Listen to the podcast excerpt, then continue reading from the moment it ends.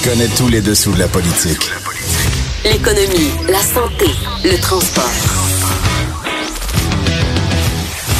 Chef du bureau d'enquête de l'Assemblée nationale. Antoine Robitaille. Là-haut sur la colline. Cube Radio. Bonjour et bienvenue à La Haut sur la colline en ce beau lundi. Euh, non, ce n'est pas Antoine Robitaille, c'est bien Jean-François Gibault qui est avec vous aujourd'hui. Pourquoi? Parce que notre ami Antoine court actuellement au marathon de Boston et là, on le suit en direct sur Internet.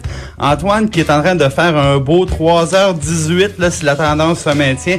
Je pense qu'il sera très content de sa course. Il va être de retour d'ailleurs plus tard pour euh, en parler ici à Cube. Ne manquez pas ça. Mais euh, entre-temps, évidemment, nous, on fait notre mission, euh, notre émission comme d'habitude.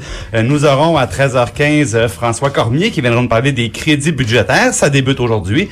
Joseph Facal nous parlera de laïcité et de nos amis Bouchard-Taylor. à 13h45, Dave Noël, le classique, viendra nous parler des chiffres de l'histoire pour cette mi-avril. Mais d'abord, notre segment habituel des vadrouilleurs avec euh, trois vadrouilleurs aujourd'hui.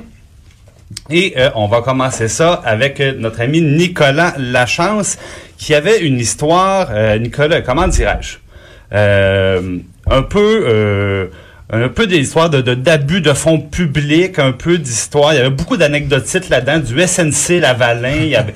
Écoute, on t'écoute. Oui, ben alors, premièrement, désolé la voix, hein, j'ai un petit rhume. Donc, euh, c'est euh, le Salon du Livre vient de se terminer hier, euh, a terminé son 60e anniversaire. Je tiens à préciser qu'il n'y a pas eu 60 éditions du Salon du Livre. il y a eu 60 ans. Il y a 60 ans, le premier Salon du Livre de Québec aurait eu lieu. Il y a eu des intermissions. Exactement. Et donc, on a eu plusieurs informations, des sources qui ont commencé à nous contacter au bureau d'enquête concernant la gestion du euh, Salon international euh, du livre de Québec, principalement concernant son président, directeur général, Philippe Sauvageau. Et euh, en creusant et grâce à de nombreuses sources, on a pu tomber sur des documents, puis des, des, des, des, des, témoignages qui nous rapportaient que M. Sauvageau faisait de fréquents voyages en Afrique. Pour un, un président directeur général d'un salon international de livre, c'est c'est possible d'aller faire du démarchage si on veut, par exemple, inviter un pays Mais là, qu'il devienne pays d'honneur. Il y a souvent, puis souvent. Ouais, lui, dans les 12 dernières années, ça c'est ce qu'on a pu comptabiliser. Il a pu y aller avant. C'est juste que, selon les preuves qu'on avait, on parle de neuf voyages au Bénin dans les 12 dernières années. Ça, c'est sans compter les une ou deux fois par année où il va à Paris, sans compter les autres pays africains qu'il a, a visité dans ces années-là pour euh, les faire venir. Euh, par exemple, comme pays d'honneur. Mais par contre, le Bénin, c'est très nébuleux parce que il n'y a pas eu de. Le pays n'a jamais été pays d'honneur du Salon du Livre. Il va fréquemment. Euh, là, tu, écrivais neuf reprises dans les douze dernières années. C'est vraiment très souvent.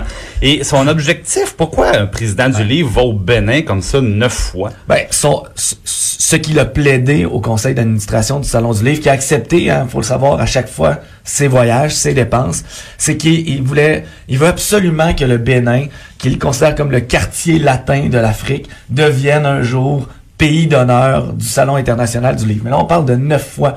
Cette année, c'était l'Algérie. L'année prochaine, ça sera la Suisse. Et là, il nous a dit en fin d'entrevue, mais euh, euh, ça pourrait être le Bénin en 2021. Un homme déterminé, finalement. Presque hein. le plus surprenant, c'est que durant ses neuf voyages au Bénin, il a dépensé entre 250 et 400 dollars par jour dans le pays.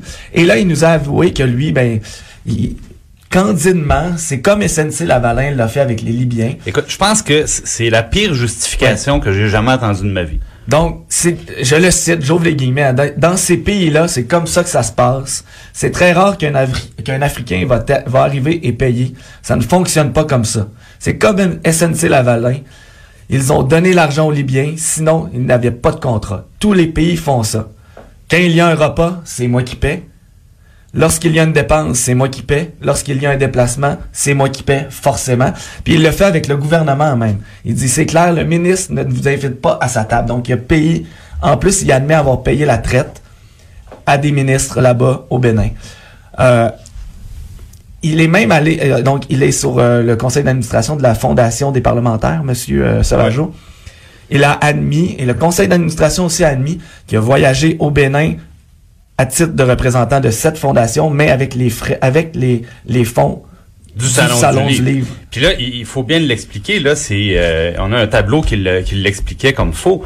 On, on parle évidemment le, salon du livre, euh, c'est un organisme qui doit être subventionné pour être capable de, de, de, survivre et de continuer. Exact. Et euh, là, c'est près de 300 000 dollars en subvention publique. Voilà. Évidemment, c'est là qu'on commence à dire, mais comment ça se fait que de des assemblées reliées plutôt au Parlement, qui a ses propres budgets, là, exact. et que finalement on se retrouve avec le président du salon du livre dans une mission d'anciens parlementaires, c'est tout mêlé. C'est tout mêlé.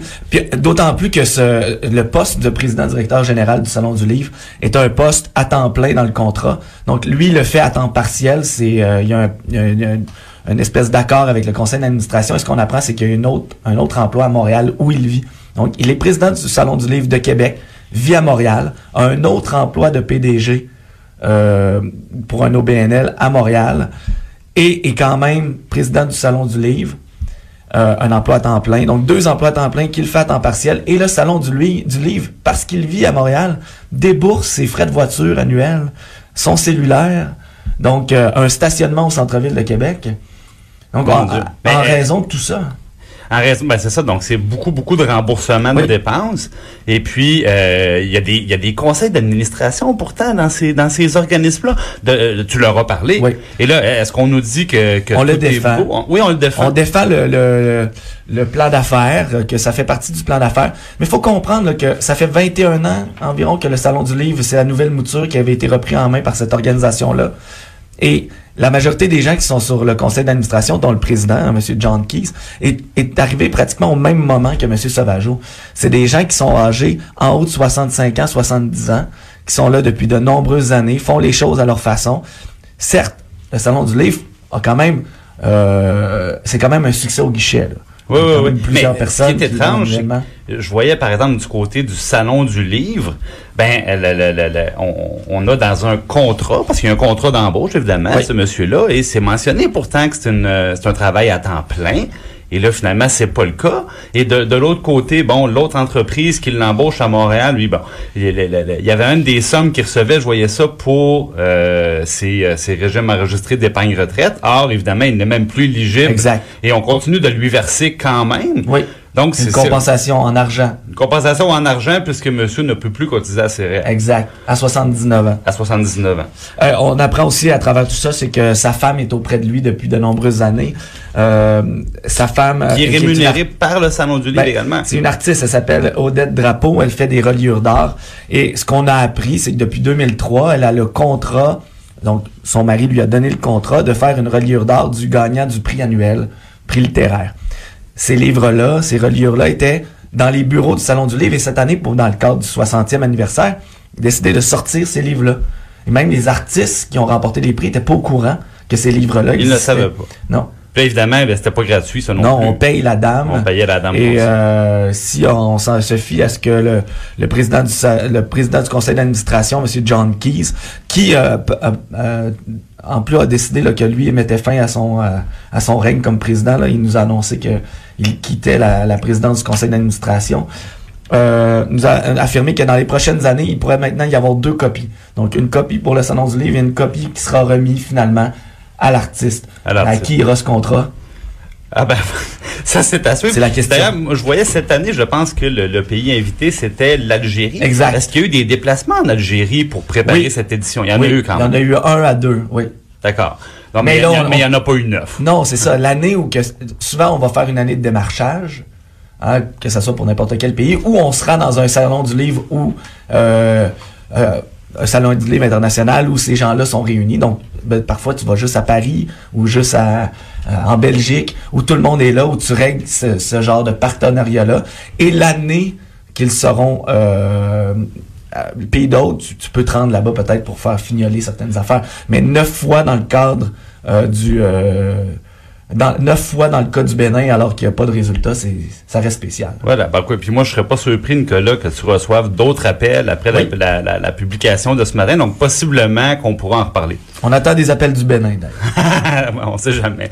Merci beaucoup euh, Nicolas Lachance. Merci. Euh, on poursuit maintenant, on va parler laïcité, tiens, c'est un sujet à la mode avec euh, Pascal Dugas Bourdon de notre équipe parlementaire QMI. Donc Pascal, tu es allé euh, non pas à la chasse aux Pokémon, mais à la chasse aux signes religieux. Oui, exactement. Je me suis promené dans le Salon Bleu avec Catherine Fournier euh, pour, euh, voilà, on était à la chasse aux signes religieux avec elle. Madame Fournier, on sait qu'elle est maintenant députée indépendante de Marie-Victorin depuis qu'elle a quitté le Parti québécois.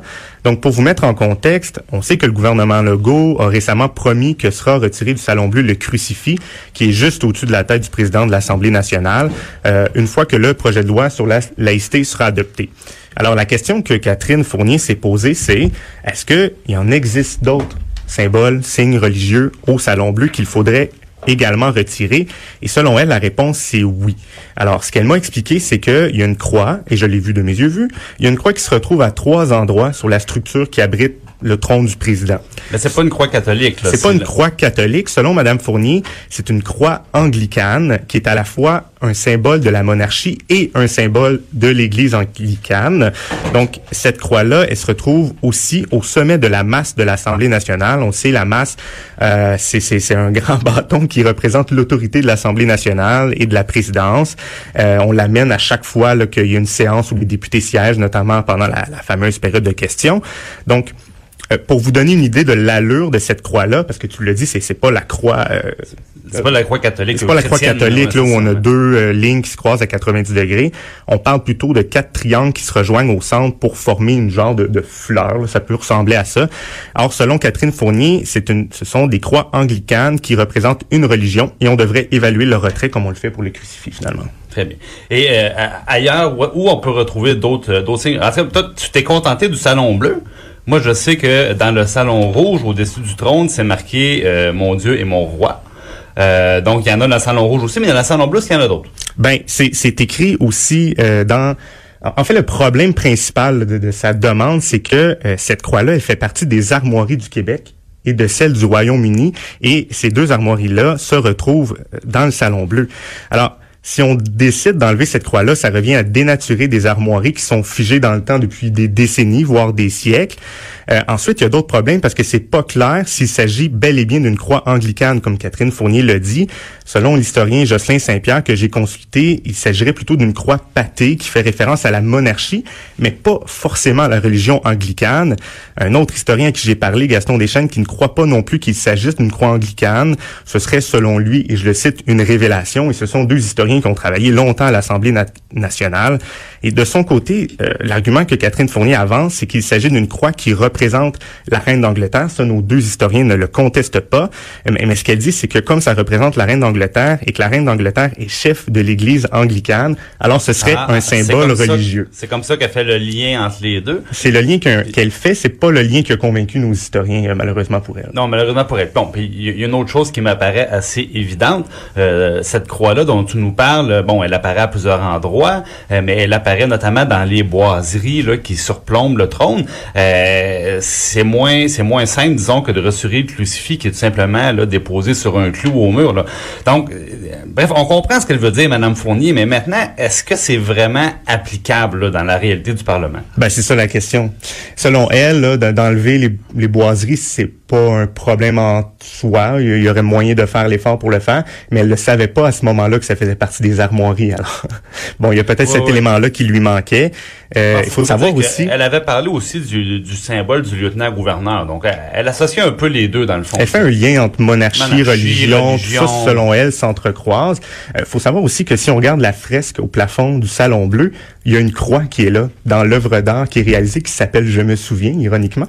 Euh, il y a une croix qui est là. Alors, ce qu'on va aller jusqu'à repeindre, repeindre par-dessus cette croix-là pour euh, finalement être cohérent, entre guillemets, avec euh, l'idée de laïcité, ben, on peut se poser la question, mais ça risque d'être difficilement réalisable.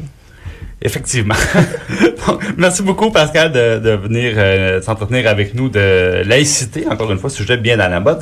Euh, on va pouvoir certainement euh, poursuivre là-dessus aussi. D'ailleurs, la croix est toujours là pour le moment.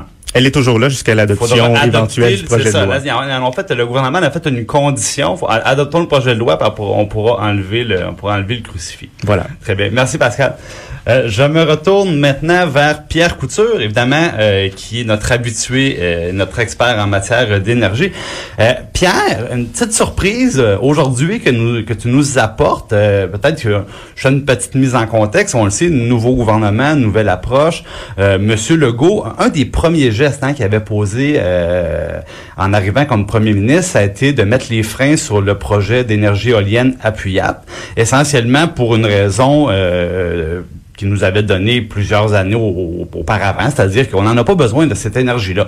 Et là, euh, on comprend plus parce que ce- tu nous dis ce matin qu'il y a trois autres petits projets qui pourtant, le contrat n'était pas signé, comme on dit, c'était prévu de longue date, mais le contrat n'était pas signé. On n'était pas obligé d'aller de l'avant. Et on apprend que c'est le gouvernement de la CAQ, là, pas, pas l'ancien gouvernement libéral, qui a choisi d'apposer sa signature euh, au bas du contrat, puis on s'engage pour 460 millions de dollars de petites centrales. Oui, 460 millions de dollars pour les 20 prochaines années. Euh, dans le cas de Manouane Sipi, c'était, euh, comme on dit, là, le, le, le- contrat n'avait pas été signé et on l'a sorti des boulamites récemment. Moi, ce qu'on me dit, c'est que c'est une volonté du gouvernement actuel. C'était pas une volonté nécessairement de l'ancien gouvernement. D'ailleurs, l'ancien gouvernement poussait très fort pour Appuat. Euh, on voulait rentrer ça dans la gorge de la haute direction d'Hydro. On a eu des textes en masse pour prouver que ça passait pas. Euh, et là, c'est quand même surprenant. C'est pas, c'est pas 200 mégawatts comme. Non, euh, c'est plus petit, il faut le c'est des mentionner. petits projets, mais c'est du 460 millions de dollars sur 20 ans. Quand même. Puis, 2024. Au niveau du tarif, Pierre, Appuyat par rapport à ces projets-là, est-ce que je pense que je pense qu'Appuyat était même un peu moins cher que ces projets-là, Pouette était un petit peu plus élevé. un petit peu plus élevé. Eux sont, euh, tu vois, on parle de 8,6 cents du kilowattheure. Alors qu'à Pouette, euh, la moyenne sur... euh, c'était le prix de base, là, mais après ça, il était indexé. Il y avait une indexation plus importante aussi. Ah d'accord. Et il y a les frais de branchement au réseau qu'il faut toujours regarder. Euh, dans le cas d'Apuat, euh, il y avait... Euh, c'était pas près hein, d'un réseau, alors il y avait des frais importants de branchement. Exactement, parce que la distance est, est plus élevée. Mais maintenant, ces, ces projets-là, qui sont derrière ces projets-là? Mais là, dans le cas de Manouane Sipi, tu as la ville de Latuc, tu as Kruger Énergie, puis tu as la communauté euh, autochtone de Wemontashi aussi qui sont là. Alors ça, c'est pour euh, le projet Manouane Sipi. Le chute du 4000 puis chute du 6000, ben tu as les Inuits de Pessamit.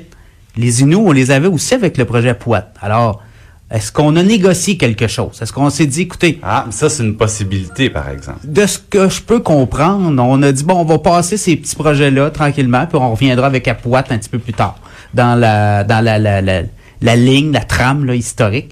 Euh, alors, ça va être à suivre parce que là, euh, on nous dit que euh, l'an dernier, on a déversé 10 TWh, l'équivalent de 10 TWh, c'est l'équivalent de 700 millions de dollars de revenus. Alors, on n'a pas de besoin. Carrément à l'eau, c'est le cas de le dire. Oui. là, le- le- et puis là, ben, puis en même temps, c'est toujours le discours que, qu'a tenu M. Legault, qu'a tenu la CAQ. Parce que faut, faut- le rappeler, là, ces projets-là ont d'abord été annoncés par le gouvernement. En 2009. En 2009, par le gouvernement Charest. Après ça, il y a eu le gouvernement péquiste de Mme Marois qui a annulé Voilà. plusieurs d'entre eux, avec l'accord d'ailleurs de M. Legault.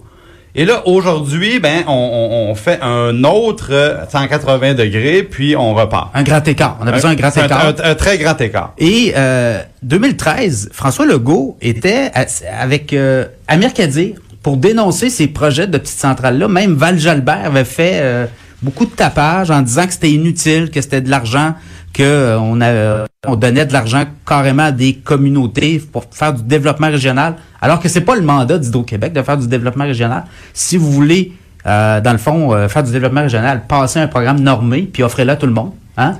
C'est un peu ça. Ben là. voilà. Ben, en fait, il faut- se demander, dans le fond, est-ce que c'est la meilleure façon aussi de créer des, euh, des emplois et de faire de l'investissement dans les régions? C'est pas, euh, c'est certainement pas une, une mauvaise façon de le faire, mais est-ce que c'est la meilleure? Ben, effectivement, on peut dire par contre qu'Hydro-Québec, c'est pas son mandat premier.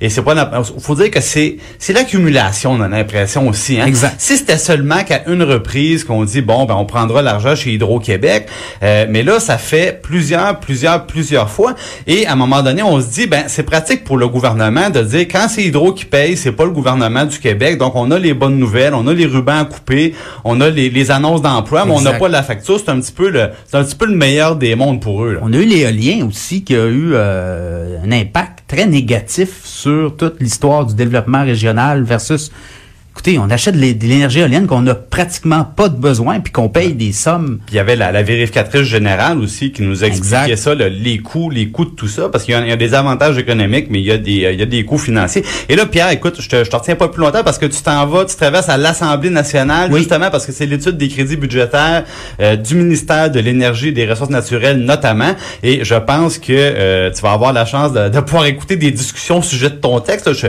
On va genre, ouais, ben, il comme un devin, je le l'opposition va être là. hein. on va voir aussi les questions. Mais c'est toujours drôle, hein, ces commissions parlementaires-là, parce que tu as le gouvernement qui se fait poser des questions par ses propres députés aussi. Donc, euh, sais, des questions tapées, là. Puis là, oh, la grosse surprise. Ben oui, ben justement, là, le- après la pause, on va s'entretenir de l'étude des crédits euh, avec le ministre Christian Dubé, qui lui en a souvent parlé de cet exercice-là là, de reddition de comptes, euh, parce que c'est pas toujours, disons que c'est un peu différent du secteur privé, disons, disons ça comme ça, c'est plus, c'est plus opaque un peu. Euh, donc je vais m'entretenir justement à ce sujet-là avec lui. Je te remercie beaucoup, Pierre. Je te laisse aller, puis on, on, on lira les suites dans les, pro- dans les prochains jours. À suivre. Merci beaucoup, Pierre. Donc, après la pause, euh, finalement, on aura, donc, je viens de le mentionner, une bonne surprise. On parlera des crédits plutôt avec le ministre Christian Dubé, qui a pu se rendre disponible à la toute dernière seconde. Donc, on est très heureux de, très heureux de l'avoir. On discute avec lui dans quelques instants. De 13 à 14. Là-haut sur la colline.